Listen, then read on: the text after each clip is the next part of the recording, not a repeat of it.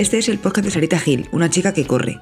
Aquí cada dos semanas conoceremos a diferentes mujeres que nos motivarán y ayudarán a seguir disfrutando del deporte. Bienvenidos a este espacio personal y deportivo.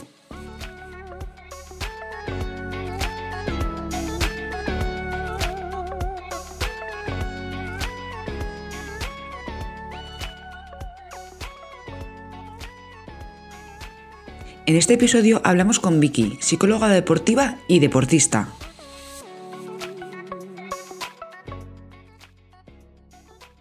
Bueno, episodio 30 ya, se dice pronto de Corre como una chica, y yo creo que va a ser un podcast de coger papel y boli, porque aquí vamos a tener que aprender muchas cosas y yo aviso, yo las apuntaría. Hola Vicky, ¿cómo estás? Hola Sara, muy bien, estupendo. Bueno, eh, tú eres, la que nos vas a decir lo que tenemos que apuntar y todo, ¿vale? Así que vamos a ir hablando un poquito de todo esto. Lo primero, ¿quién, quién es Vicky? A ver. Bueno, pues esta pregunta eh, a lo mejor hace un tiempo lo hubiera contestado de otra forma, pero mira, ahora te diré que Vicky es, eh, bueno, en, primer lugar es una mujer a la que le gusta mucho hacer deporte. A mí me encanta hacer deporte, lo hago desde pequeña y me dedico a la psicología entonces, eh, he, unido mis dos, mis dos pasiones, ¿no? El deporte y la psicología. Y, estoy haciendo psicología deportiva desde hace unos años. Afortunadamente me puedo dedicar a mi, a mi trabajo a tiempo completo ya. Y bueno, pues nada, estoy estudiando, me estoy formando siempre, soy una persona dinámica y, y nada, apasionada. Ya y ya lo iréis viendo conforme avance la entrevista. vale, siempre hacemos lo primero. La pregunta siempre es por qué empezaste a correr, pero en tu caso vamos a dividir la parte más en la Vicky deportista y luego ya en la parte de coger papel y boli que ya he dicho, ¿vale? En la Vicky psicóloga, ¿vale? Vale. Entonces, lo primero, ¿tú por qué empezaste a correr? Pues va de la mano, no vais a tener que coger mucha, distancia porque va de la mano. Empecé a correr por mi profesión. Yo, eh, bueno, el inicio real de mi andadura en el atletismo es de cuando tenía ocho años, es de muy pequeña, pero en ese momento me dijeron que no servía. Entonces lo dejé, lo abandoné hasta, hasta bien entrada, pues yo era ya muy mayor, es decir, cuando empecé a trabajar de psicóloga, empecé a correr porque entré en un club en el que se corría y yo quería formar parte de ese equipo y me tuve que poner las zapatillas, o sea, no tenía otro remedio. Y ahí empecé, y no sé, súper feliz. Entre que empezaba a ejercer y entre que empezaba a correr, pues mira, era novata en todo y, me, y aprendí muchísimo, la verdad, aprendí muchísimo. Porque yo tengo entendido que has hecho varios deportes, que has hecho eh, pues, correr, gimnasia rítmica, que has bailado, eh, tenis, también que apuntado, yoga. Lo primero, ¿dónde sacas el tiempo? Esa es la primera pregunta. Y la segunda, eh, ¿es necesario que un psicólogo deportivo haga deporte o no? Vale, eh, a ver, a, la primera pregunta, no hago, no hago todos los deportes a la vez. o sea, vale. me refiero, estos deportes han formado parte de mí en diferentes etapas. La, etapa más larga es la de danza. O sea, yo siempre he bailado. Eh, empecé con rítmica y me pasé a la danza enseguida. Bueno, enseguida. A lo mejor estuve cinco años haciendo rítmica y luego me pasé a la danza. Y la danza es, es lo que más me ha acompañado a lo largo de mi vida y luego lo he compaginado pues con yoga, con deportes más, eh, alguna vez he hecho deportes de equipo, algunos años hice tenis. Es que me gusta muchísimo, entonces siempre estoy haciendo una cosa u otra, pero es cierto que ahora intento hacer eh, una única disciplina para ver mi progreso en esa, en esa disciplina y poder pues tomármelo con un poquito más de calma y no ir, no ir por ahí siempre ocupada, aunque siempre estoy ocupada, pero bueno. Y la segunda pregunta, ¿un psicólogo deportivo debe hacer deporte? Debe conocer, sí, debe conocer la práctica deportiva y si conoce la competición muchísimo mejor, claro. Porque bueno, aunque el psicólogo no debe tocar todo lo que trabaja en consulta, porque sería impensable, igual que un médico no puede estar enfermo de todo, eh, sí que es cierto que en este área es muy importante que tú conozcas, claro, las variables principales y si lo has sentido en tus carnes, muchísimo mejor, sí, sí. Claro, porque por ejemplo, no es igual, me lo invento porque hablo un poco desde el desconocimiento, eh, la gente que hace triatlón, que a lo mejor tiene un, miedo al agua, por ejemplo, no es igual el agua que a lo mejor la presión que tienes en el tenis o en cualquier otro deporte, por ejemplo, ¿no? Exacto, no es igual. Lo que pasa es que sí que hay muchas cosas que son extrapolables. O sea, si tú sientes la presión competitiva, la vas a sentir igual en el triatlón que en el tenis. Es verdad que me has puesto dos ejemplos súper similares en cuanto a, la presión, porque tanto un nadador como un tenista están solos ante el peligro, por así decirlo. Sí. La, la, dificultad añadida en el nadador sería el agua, ¿no? El medio acuático, que al final es un medio que no es nuestro medio natural, y el mar, además, añadimos también que es un medio natural y que cambia y que es cambiante y que no lo puedes controlar. Entonces, todo esto añade incertidumbre a la ecuación y me da trabajo a mí. Al nadador y también a ti. Claro, pero que no es lo mismo eh, cada deporte. Y te pregunto, eh, Vicky, ¿qué fue antes? Eh, ¿La psicología o el deporte? el deporte. caso. ¿Y esto, interés tuyo, siempre has tenido claro que querías ejercer esto o te vino dado con el tiempo? Pues, eh, a ver, podría decir que siempre he querido ser psicóloga. De niña, lo típico, quería ser veterinaria y luego se me pasó a la edad de los 13 o 14 años o así. Yo me acuerdo, no sé por qué, pero tengo ese recuerdo. A los 13 años yo ya sabía que quería ser psicóloga y yo ya bailaba, por lo tanto, eh, bueno, pues ahí estaba, pero no sabía que podía ser psicóloga deportiva hasta que no entré en la carrera ahí vi que había una rama que era psicóloga deportiva y se me abrió el cielo. Dije, qué barbaridad, puedo ser psicóloga de deporte. Era como un regalo. Tú lo viste claro, dijiste, es que esto está hecho para mí. Sí, sí, sí, totalmente, totalmente. Me parecía la rama más amable de la psicología. Siempre pensaba, con lo joven que soy, necesito alegría, necesito trabajar con cosas que, que me generen eh, pues eso, alegría de vivir, no sé qué. Yo decía que yo soy muy pequeña para trabajar eh, con depresiones y no sé qué. Claro, ahora pienso diferente, evidentemente. Pero en ese momento yo decía, me tengo que meter en algo que sea súper positivo, súper alegre, no sé qué. Y el deporte era lo que más me gustaba, sí.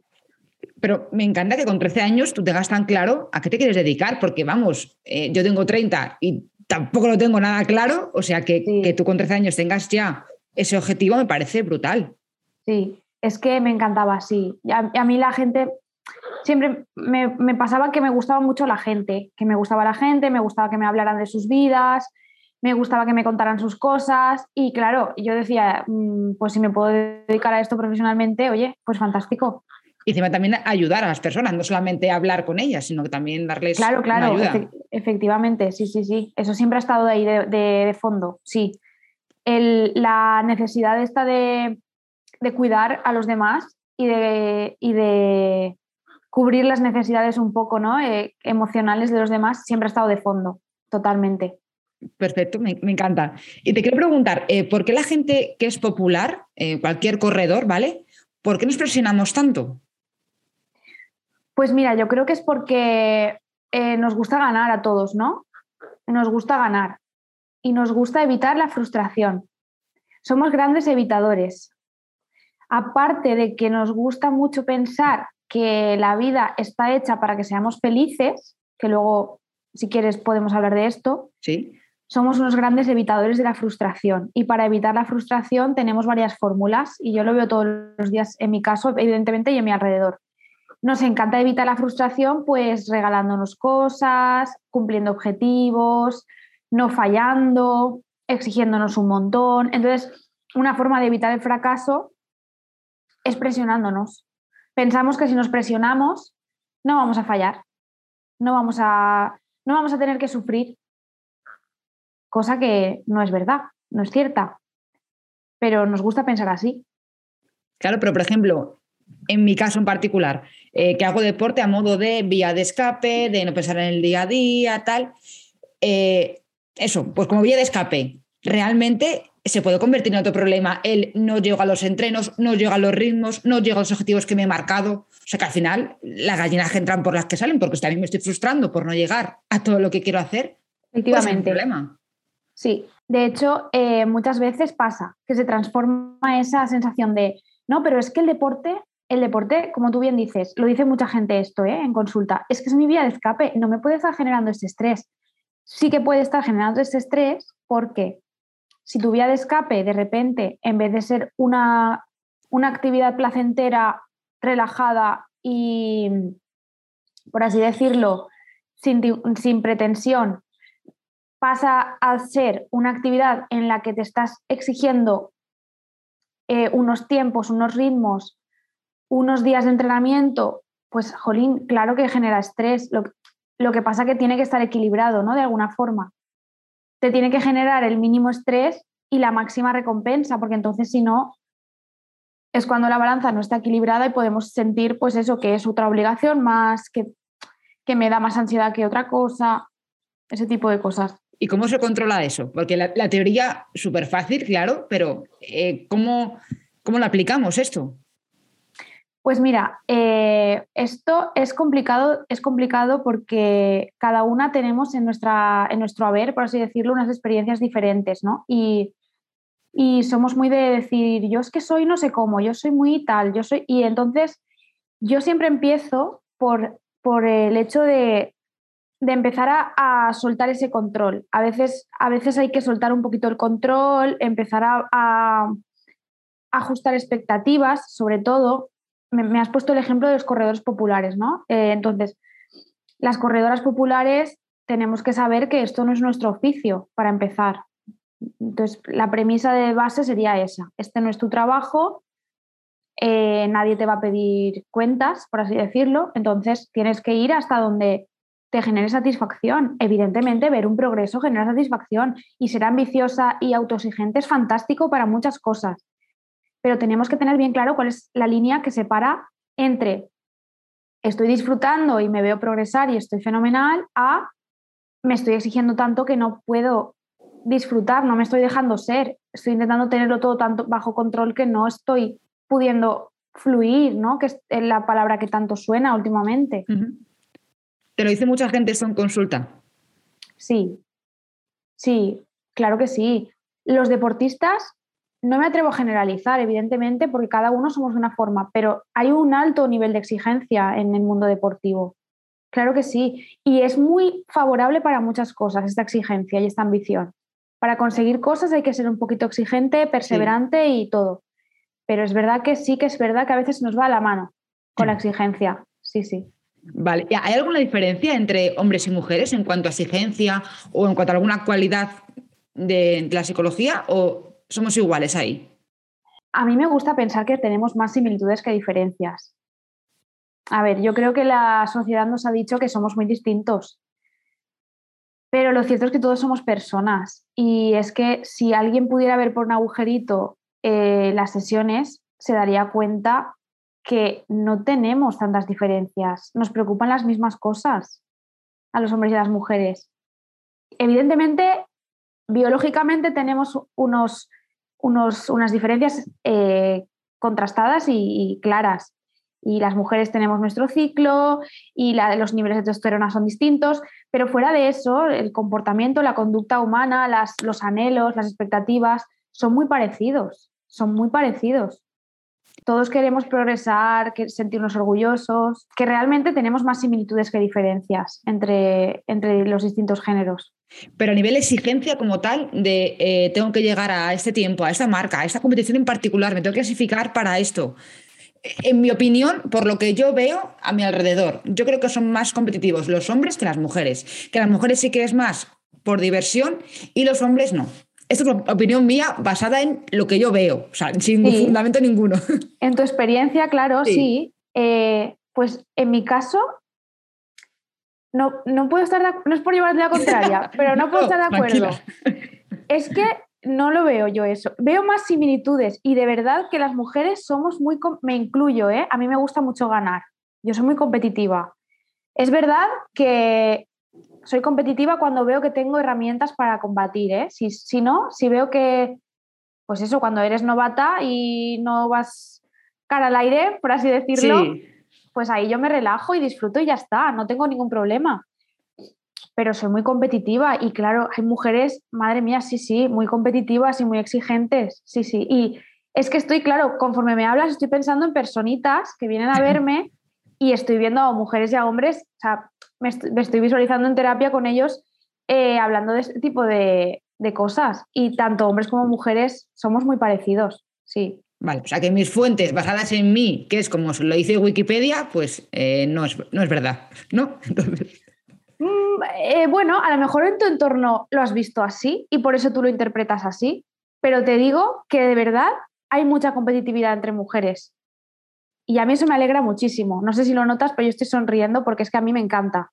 Eh, no, a mí me gusta ver que cada vez somos más y que y yo también quiero pensar que las mujeres también eh, son más competitivas porque esto es una esto es otra rayada mía que tengo que basada también en nada, que es porque a lo mejor tenemos que demostrar más. Es como, oye, hemos llegado hasta aquí, ahora podemos participar en carreras que hace 50 años no se podía, estar en un maratón, por ejemplo, y es como, tú te mereces estar aquí, pero yo también y lo voy a demostrar. Eso es totalmente verdad. O sea, ahí no te puedo quitar ni una pizca de razón. O sea, las mujeres en todos los ámbitos tenemos que demostrar más. Por ser mujer siempre nos toca demostrar más. en cualquier puesto de trabajo, ella va a tener que demostrar y él se lo ha ganado y ya está ahí y tiene que trabajar y ya está sin más. Entonces, evidentemente, en el mundo del deporte, el mundo del deporte ha sido muy masculino. Nosotras eh, estamos presentes en el mundo del deporte y hay muchísimo talento los medios de comunicación no se hacen eco de eso. O sea, el deporte en la tele es masculino. Evidentemente, nosotras tenemos que demostrar más, claro. Sí, sí, sí, totalmente, totalmente. Vale, entonces ahí no voy tan mal esa teoría mía, ¿no? Entonces, una sí, pero otra no. no, ahí te secundo totalmente y creo que tienes toda la razón, sí. Vale, luego hablando de cosas que yo creo que me parecen interesantes para la gente que está escuchando el podcast, ¿vale? Porque yo creo que palabras muy repetidas en este ámbito de la psicología deportiva son motivación y frustración. Entonces vamos con la primera. Eh, motivación. ¿Es normal perder la motivación? Totalmente normal, totalmente normal. La motivación es un continuo. La motivación no es algo estable como casi nada. Nosotros somos cambiantes y con nosotros cambia nuestra forma de relacionarnos con, el entorno y las circunstancias también son cambiantes. Entonces, teniendo esto en cuenta, sería raro que algo se mantuviese estático. Sí que tenemos tendencias. Cada uno de nosotros tenemos tendencias hacia algo. Es decir, yo puedo ser más tendiente a ser alegre o ser más tendiente a ser una persona eh, activa o enérgica o puedo ser más tendiente a lo contrario. Pero eso cambia con el tiempo. Y esto, lejos de ser una mala noticia, es una muy buena noticia, porque eso quiere decir que todo está en nuestras manos y que, y que está, cabe la posibilidad de cambiar cualquier cosa que queramos cambiar. Eh, y respecto a la motivación, que es la pregunta que me has hecho, eh, la motivación va a cambiar y nos tenemos que relajar en ese sentido porque no necesito estar siempre motivada para salir a entrenar. Tenemos que tener en cuenta que hay veces que no vamos a estar motivadas y vamos a tener que tener buenas razones para seguir saliendo a, entrenar sin esa motivación, porque a lo mejor la motivación viene después. Como por ejemplo, típico que pasa, no, yo he acabado el maratón, yo ya no tengo un objetivo hasta dentro de seis meses, pero tú tienes que seguir corriendo porque lo que te aporta al final pero es, difícil decir, venga, saco un hueco. En cambio, si tienes un objetivo, es como que, no, no, tengo que cumplirlo porque si no, esta carrera no llego. ¿Cómo se recupera esas ganas de volver a correr? Justo lo que me, el ejemplo que me has puesto, después de un maratón, si te quieres dar un descanso, te lo puedes dar, porque yo creo que siempre aconsejo eso, ¿no? Eh, despejarte, porque la preparación a un maratón es muy, muy, muy, muy larga, eh, muy sacrificada, sobre todo con personas populares que, pues, que tenemos un trabajo, tenemos una vida y eso es muy sacrificado. Entonces, yo siempre digo, haz cualquier actividad que te apetezca hacer. Es decir, mueve tu cuerpo, pero de la manera que quieras. Y si dentro de tres semanas te apetece volver a correr, sal a trotar, a disfrutar, a divertirte, a, ir al ritmo que te apetezca, mm, a ver el paisaje, a escuchar música, a salir con tu perro. ¿Sabes? Eh, vamos a llevar el foco más al disfrute personal y a la satisfacción después de haber hecho un gran objetivo que a la vuelta rápida al ruedo y a la competición, porque creo que es importante darte tu espacio, tu tiempo para las cosas. O sea que mm, es normal, a lo mejor después de un objetivo muy grande, como puede ser un maratón, eh, decir, bueno, pues yo ya. Eh.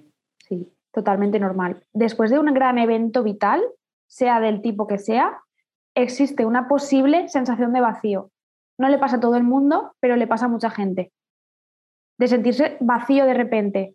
Es que no sé qué quiero, no sé quién soy, no sé qué quiero, no sé hacia dónde voy.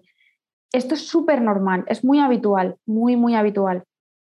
Vale, y en cuanto a la frustración, esa, tolerancia a la frustración, ¿cómo se puede llevar esto un poquito mejor. Eso es un temazo. Podemos estar hablando una hora y media. Sí, te lo prometo. O sea, me encanta este tema. Em, esto es necesario absolutamente, si hay alguna mamá escuchándome, que lo practiquemos desde que son bebés, por favor, enseñadles a que se frustren, no les solucionéis todo a vuestros hijos.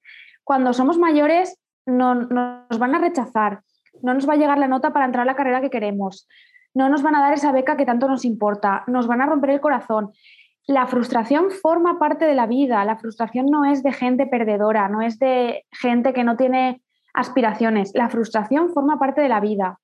El otro día hablando con una deportista le dije, las chicas que son las mejores, las mejores, las que están arriba, han tenido que sobreponerse a muchísimos fracasos, muchísimos. El fracaso forma parte del éxito. Sin, fracaso no hay éxito. Es que esto es absolutamente necesario.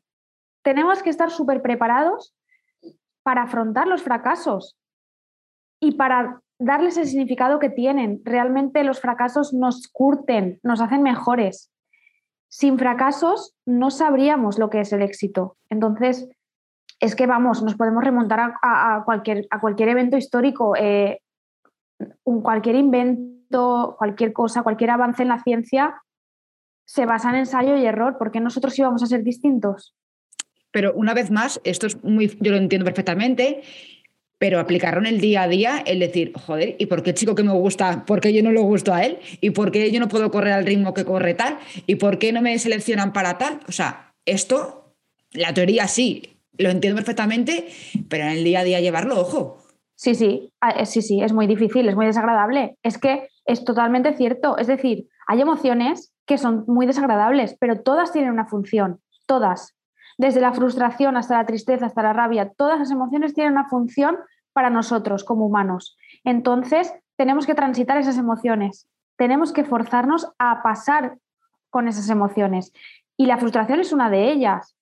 ¿Cómo voy a sentirme bien si me acaban de rechazar? No te puedes sentir bien, te tienes que sentir mal y sacar un aprendizaje de eso y exponerte a más, a más situaciones, exponerte a esa frustración, crecer con ella, es que es difícil, es difícil trasladar un mensaje eh, de los que se buscan ¿no? en la sociedad, que son muy optimistas todo el rato. El optimismo está fenomenal, pero no hay que tapar emociones desagradables. Las emociones desagradables están ahí para algo. Son tan, tan, tan valiosas como las agradables. O sea, que lo correcto yo entiendo que sería en su momento estar jodido ese día porque no te selecciona para lo que sea, pero a los tres días ya pensar, bueno, es porque pues, no estaba a la altura de tal, o porque esto a lo mejor no era para mí, o porque esta persona lo hacía mucho mejor por lo que sea.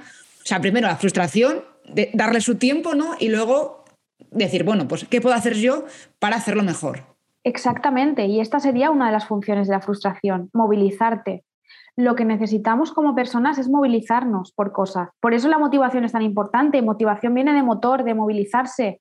Entonces, cuando yo me frustro, lo que hago es movilizarme. La frustración tiene un deje de rabia detrás. Tiene ahí un trasfondo rabioso, de enfado, de tal, que me hace movilizarme, me hace moverme. ¿Qué ha pasado? ¿Por qué me ha rechazado? ¿Por qué no he llegado al tiempo? ¿Por qué hacerme esas preguntas hace que yo vaya a buscar soluciones y a mejorar? Entonces esa frustración tiene una función muy clara y tiene una función muy buena para nosotros. Eso me encanta porque lo que te digo, eh, la teoría creo que está muy bien, pero es que me parece muy difícil luego aplicarlo en el día a día, aunque tú lo sepas, aunque tú llores, aunque tú sepas el momento que es, es jodido, ¿eh? Aplicarlo. Imagino que te pasará también en consulta, también, que te lo dirán. Hombre, sí, claro, y a mí personalmente, si es que nos han dicho, nos han dicho que podemos conseguir todo lo que queremos. Claro, pues bueno, hay limitaciones, también hay que tenerlas en cuenta.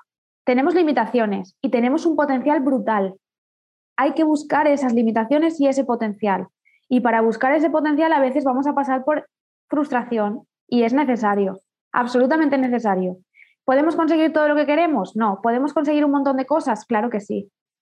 El mensaje tiene que cambiar un poquitín, hay que tener ese matiz para que no pensemos que de repente podemos ser estrellas del atletismo. Pues a lo mejor no, pero puedo ser súper feliz corriendo a mi ritmo. Sí. Y puede ser la mejor de tu casa o de tu bloque de vecinos también. O sea... Efectivamente, puede ser la mejor de tu casa y con eso ser feliz, porque tú no te dedicas a eso. Eres corredora popular y dentro de, tu, dentro de tus posibilidades vas a ir al máximo. Y yo siempre animo a, a mis deportistas a que vayan a por su máximo. pero no por, por eso tienen que pensar que mm, pues necesitan un éxito, una meta, un resultado concreto para ser válidos. Somos válidos ya de por sí. Eso es muy difícil de interiorizar. Y otra cosa que también me llama la atención, que a lo mejor también le pasa a más gente, es el tema de las comparaciones. Porque yo creo que en este mundo eh, nos comparamos mucho, porque, jope, pues si yo llevo corriendo tanto tiempo porque yo no corro como esa persona, fíjate esta qué facilidad tiene. ¿Eso también te lo hablan en consulta? Sí, sí, un montón, un montón. Sí, es muy normal, ¿eh? Sí, sí. Vale. O sea, piensa que las redes sociales nos acercan, pero también nos, nos muestran. Entonces, tanto el, nivel, eh, el nivel de exposición que tenemos en las redes sociales muchas veces no somos conscientes de él hasta que no empezamos a compararnos y a decir, es que esta chica está más en forma o mira cuántas horas entrena y yo no. De hecho, la primera pregunta que me has hecho, que era encaminada hacia los deportes que practico, era un poco hacia de dónde sacas el tiempo, ¿no? Sí, pero era de coña para, Claro, claro, por supuesto, pero si te das cuenta, cuando tú te asomas a las redes sociales, dices, pero ¿cómo puede ser que esta persona viaje tanto, haga tanto deporte, su vida sea tan fantástica y yo estoy aquí con el moño, con el pijama, que no me da la vida? O sea, ¿sabe? Y si eres madre, pues todavía más, ¿sabes? Otro trabajo, sí. Entonces, claro, las comparaciones son odiosas, ¿no? Eh, yo siempre parto de la base de que tenemos que tener una referencia personal. O sea, tenemos que tener una referencia, ya que somos corredoras y podemos ver nuestra progresión en números, que los números son súper fiables y son una base muy estable ¿no? para ver una progresión. Sí. Tener una progresión personal, saber dónde estoy, qué me ha llevado hasta aquí y qué numeritos hay detrás de eso. Porque a lo mejor esta chica o, o este chico corren muchísimo más que yo o tienen muchísima más facilidad, pero yo he superado otros, otros tantos obstáculos y no me los estoy reconociendo porque en vez de mirar mi progreso, estoy mirando el de al lado, ¿sabes? No, sí, perfectamente. Que esto, a ver, que todos sabemos nuestras circunstancias y nuestro bagaje detrás, no sabemos el, el, de al lado, ni las facilidades, ni las dificultades que puede tener otra persona, obviamente.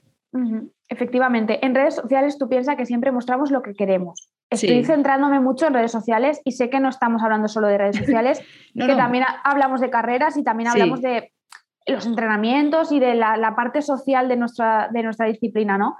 Aquí hay un trabajo de aceptación muy grande. Tenemos que aceptar muchísimo cuáles son nuestras habilidades, nuestras cualidades, cuáles son nuestras limitaciones, hasta dónde podemos llegar. Eh, aprender a alegrarnos por el, por el progreso de otros.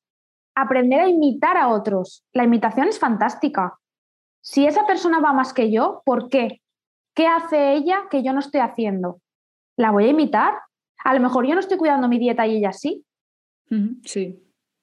O a lo mejor yo, em, imagínate, no sé, cuando, cuando llueve no salgo y ella sí. O a lo mejor cuando mi entrenador me marca que descanse, yo no descanso.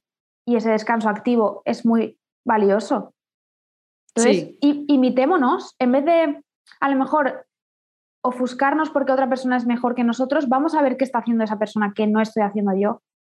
Y si lo estamos haciendo todo igual y esa persona es mejor, pues oye, fantástico. Alégrate, ¿no? De esa persona. Yo tengo mis limitaciones, llego hasta donde llego y con eso pues tengo que de alguna forma aceptar y, crecer dentro de mis, de, de mis posibilidades.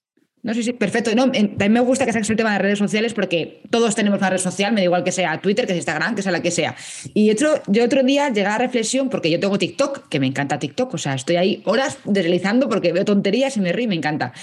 Y veo a todo el mundo bailar. Y pensé yo sola, ¿seré yo la única persona del mundo que no sabe bailar? Porque todo el mundo sabe. Cualquier persona sobre una coreografía de de 30 segundos, digo, digo, yo no sé hacer esto. Y luego pensé, claro, es que la gente que no sabe hace como yo, no grabarse. O sea, yo no me grabo porque no sé hacerlo. Habrá más gente que le pasó lo mismo que a mí, digo yo. Claro, evidentemente, totalmente. Y has llegado a una reflexión súper buena porque es que, es que funciona, es que funciona muy bien así. Es como, ¿por qué yo no hago esos platos tan exquisitos que salen en las redes sociales? ¿Por qué yo no bailo tan bien? ¿Por qué yo no estoy tan morena? Pues porque tiene que haber de todo. Es que no podemos ser buenas en todo, es que tenemos que ser buenas en lo que somos buenas, en lo que nos satisface y en lo que nos llena, pero no podemos ser buenas en todo y tampoco podemos ser buenas ni siquiera en todo lo que nos apetece ser buenas. Porque a lo mejor el baile y tú estáis muy lejos, imagínate, porque no has tenido nunca... Lo estamos, lo estamos. A lo mejor no has tenido nunca esa oportunidad o no has querido hacerlo o tal, y tú eres una crack en lo tuyo, seguramente. Pero tenemos también que tener, que tener medida, ¿no? Decir, es que quiero ser buena, ahora de repente quiero tocar la guitarra a tope. Bueno, pues a ver, eh, quizá no, no tengas tiempo para hacer todo y hacerlo fenomenal. A lo mejor haces una cosa, la haces súper bien, otra cosa la haces menos bien y la siguiente estás empezando y aprendiendo. Y aceptar ¿no? esas, esas diferencias entre las diferentes actividades que practicamos. Pero ¿no te pasa que ves gente que todo lo hace bien? En plan de cocino bien, leo 50 libros, veo 50 series y dices, pero, pero esta persona no duerme ¿O, qué pasa? Sí, sí, a mí me despierta compasión este tipo de gente. Porque es que descansar es tan necesario y tan maravilloso. Hay que descansar, quiero decir, está guay que hagas un montón de cosas productivas, pero la hiperproductividad es una enfermedad de, de nuestra época. El multitasking este, ¿no? Que se llama. Hombre, claro, eh, no se puede estar todo el día haciendo cosas productivas. Eso, eso nos enferma. Eso nos enferma y aquí habla una que ha tenido la, la agenda bien llena toda la vida y ahora se ha relajado un poquito. Porque aunque estoy ocupada, no estoy desbordada. Y yo entiendo que las circunstancias de cada cual son las circunstancias. ¿eh? O sea, hay vidas que eh, hay gente que solamente puede estar desbordado pues porque las circunstancias que tienes son esas y pero los que podemos elegir si ir a tope o no ir a tope, si podemos descansar o no, yo invito a la gente a que descanse un poco y a que no sea tan productiva, porque no hace falta. No hace falta. Vale, me quedo con este mensaje, ¿eh? no hace falta. Y luego, otra frase que quiero comentar contigo antes de pasar a las preguntas rápidas, es una frase que tú dices mucho, que es, estar preparado es la mitad de la victoria. Que esto creo que lo dijo Cervantes, ¿no? Sí, efectivamente, sí, es de Cervantes. Y no es que yo sea aquí ahora una erudita de la literatura, ni mucho menos. Es que me gustó muchísimo, porque yo buscaba una frase que me representara, un leitmotiv de alguna manera, ¿no? Y esa me representaba en cuanto a que la psicología no es más que una preparación previa a lo que viene, ¿no? Y creo que eh, es necesaria para, para la totalidad de, de, la preparación deportiva, porque no podemos entender cuerpo y mente por separado. Eso a mí me parece pues una burrada, ¿no? Entonces, estar preparado es la mitad de la victoria, hace referencia a que si tú controlas todo lo que está bajo tu control, hablando así, pues al final tienes más posibilidades de éxito. Si tú te has planteado qué cosas pueden hacerte fracasar, pues es más fácil que las evites y luego ya la vida viene como viene. Pero si tú te has preparado, es más probable que cumplas lo que, lo que te has propuesto. Y para mí esa preparación incluye la psicología, sin, ningún tipo de, duda. Es que esta frase, me, según estamos hablando, me recuerda a un libro que me leí de, Andrea Gassi, el tenista. Eh, bueno, es, eh, el libro es brutal, aparte de contar su vida. ¿Es el libro de Open? Sí, ese. Ese que, que es brutal que te lleva muchas cosas a pensar de su vida y tal, pero claro, claro, alguien de, pues eso, de élite que yo ni me imagino lo lejos que estoy de eso y no sé lo que puede pasar por la cabeza de gente a ese nivel. Pero me acuerdo una frase que me llamó la atención que dijo, eh, no, exactamente, pero que el resumen era controla lo que es en tu mano controlar. Es que es verdad, es que hay cosas que no dependen de nosotros. Tú tienes que manejarlas como buenamente puedas. Claro. Claro, pero luego te pones a analizar y hay cosas que sí están en nuestra mano y no lo sabíamos si yo visualizo una carrera, si yo trabajo mis debilidades, si yo trabajo mi ansiedad competitiva, es muchísimo más fácil que yo en la carrera la pueda manejar. Sí. Entonces, es mucho, si yo me conozco como corredora, sé que va a poder pasarme en la siguiente competición. Luego el clima será el que sea. El aire vendrá de cara o, o en contra. Pero lo que yo sé que puedo hacer, lo voy a hacer. Entiendo lo que te quieres decir y a ver si lo aplicamos también, porque efectivamente a lo mejor hay más cosas de las que no sabemos que podemos controlar, ¿no? Sí. lo que tú dices. Sí.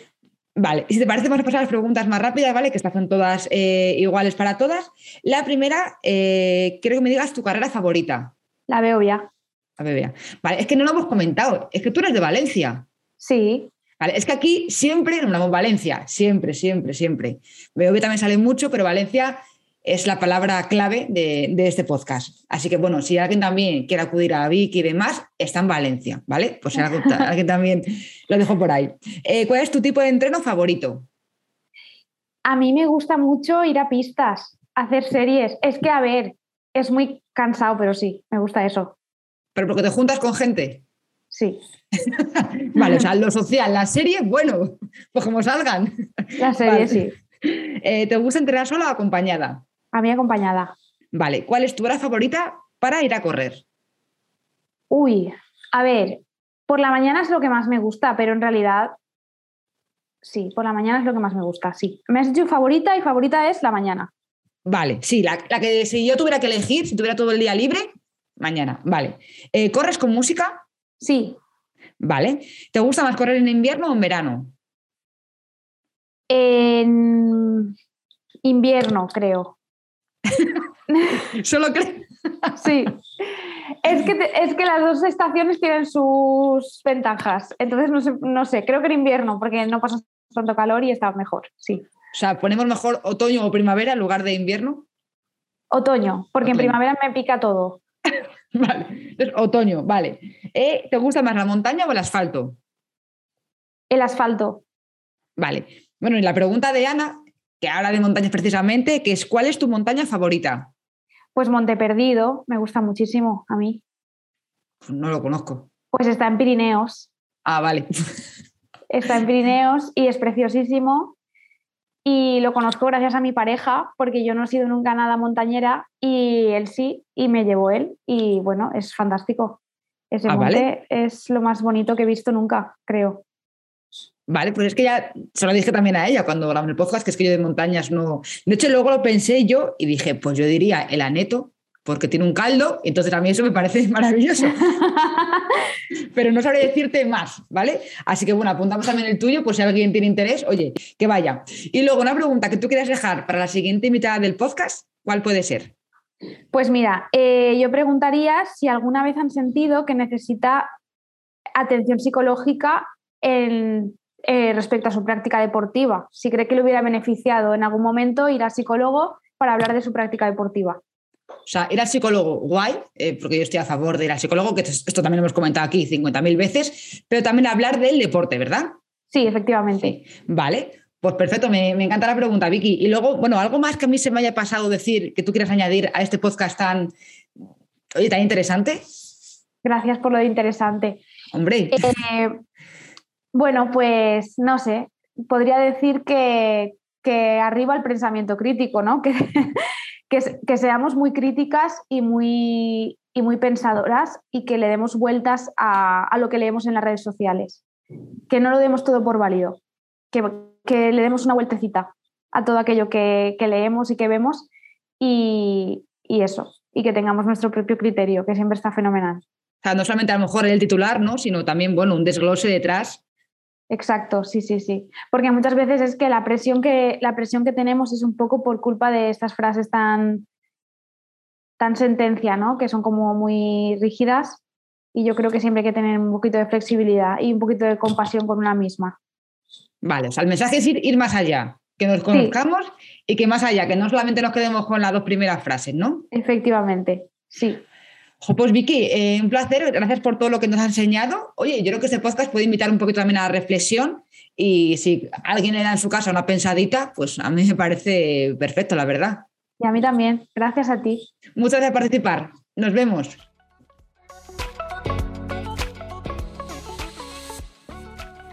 Vicky, muchas gracias por participar. Para mí ha sido como ir a consulta, pero con una amiga.